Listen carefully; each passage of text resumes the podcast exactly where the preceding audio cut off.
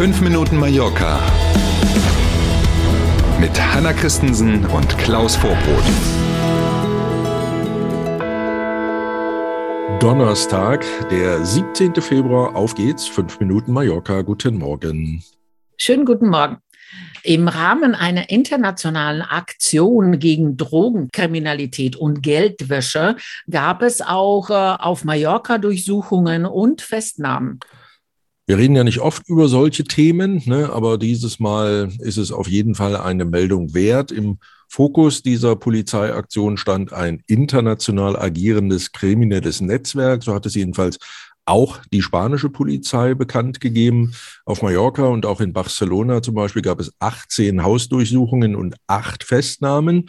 Und was hier ein großes Thema ist und was in Deutschland möglicherweise auch ähm, ankommt als Meldung. Viele kennen ja in Puerto Portals das Restaurant Rizzi, auch großer ähm, Treffpunkt so für Promis. Die Königsfamilie ist oft da gewesen schon. Ähm, Messi war da und alle, die man so aus äh, Funk und Fernsehen und Film und so kennt, die treffen sich da gerne. Auch der Inhaber vom Rizzi soll in diese Geschäfte verwickelt sein und ist von der Polizei nach einer Durchsuchung dort auch erstmal festgenommen worden.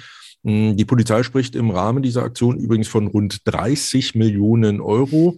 Geld, das aus Drogengeschäften und aus Geldwäschegeschäften entstanden sein soll, das auf Mallorca in Immobilien investiert worden ist. Da kommt sicherlich also im Rahmen der Ermittlungen noch das eine oder andere.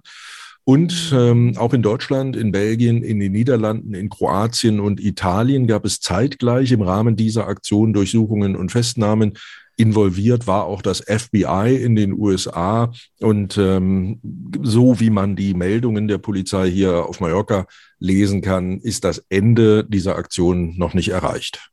Ganz anderes Thema. Das El Terreno-Viertel in Palma bekommt eine Rolltreppe zum Paseo Maritimo. Ich musste wirklich zwei, dreimal lesen. Ja.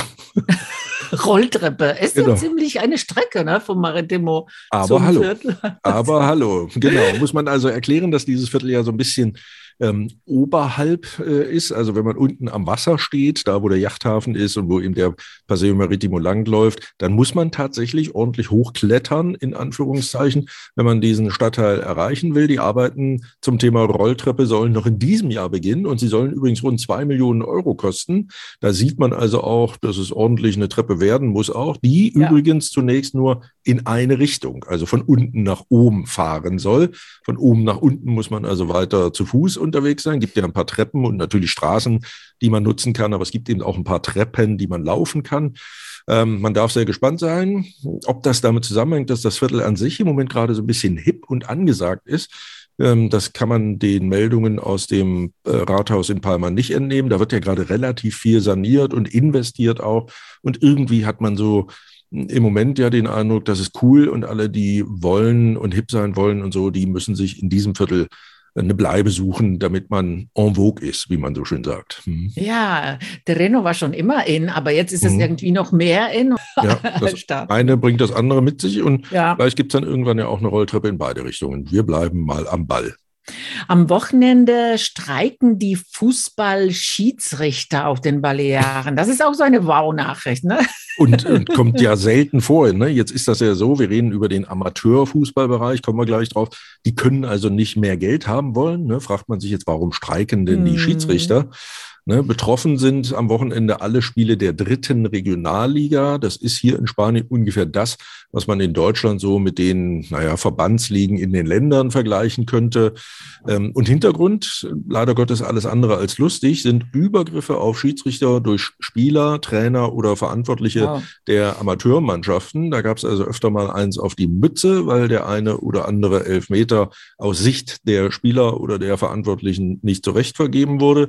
Der Schiedsrichterverband der Balearen fordert vom Fußballverband strengere Strafen, die auch schon greifen sollen, wenn nur körperliche Gewalt angedroht wird. Mhm. Ähm, da hat man es ja als Schiedsrichter nicht leicht. Eigentlich kann man es ja da wirklich in so einer Position keinem recht machen, was natürlich noch lange kein Grund ist, dass es eins auf die Mütze gibt, logisch. Mhm, klar. Und zum Schluss alles gut, Wetter, es bleibt sonnig und trocken bei bis zu 18 Grad. Besser geht's nicht im Februar, Klaus. Ja, wir warten mal auf morgen. Die Wetterfrösche sagen ja für Freitag noch ein bisschen mehr auf dem Thermometer voraus. Dazu aber morgen mehr. Jetzt erstmal einen schönen Donnerstag. Genießen Sie ihn. Wir freuen uns auf morgen früh. Bis dahin. Danke für heute. Passen Sie auf sich auf. Bis morgen um sieben. Tschüss.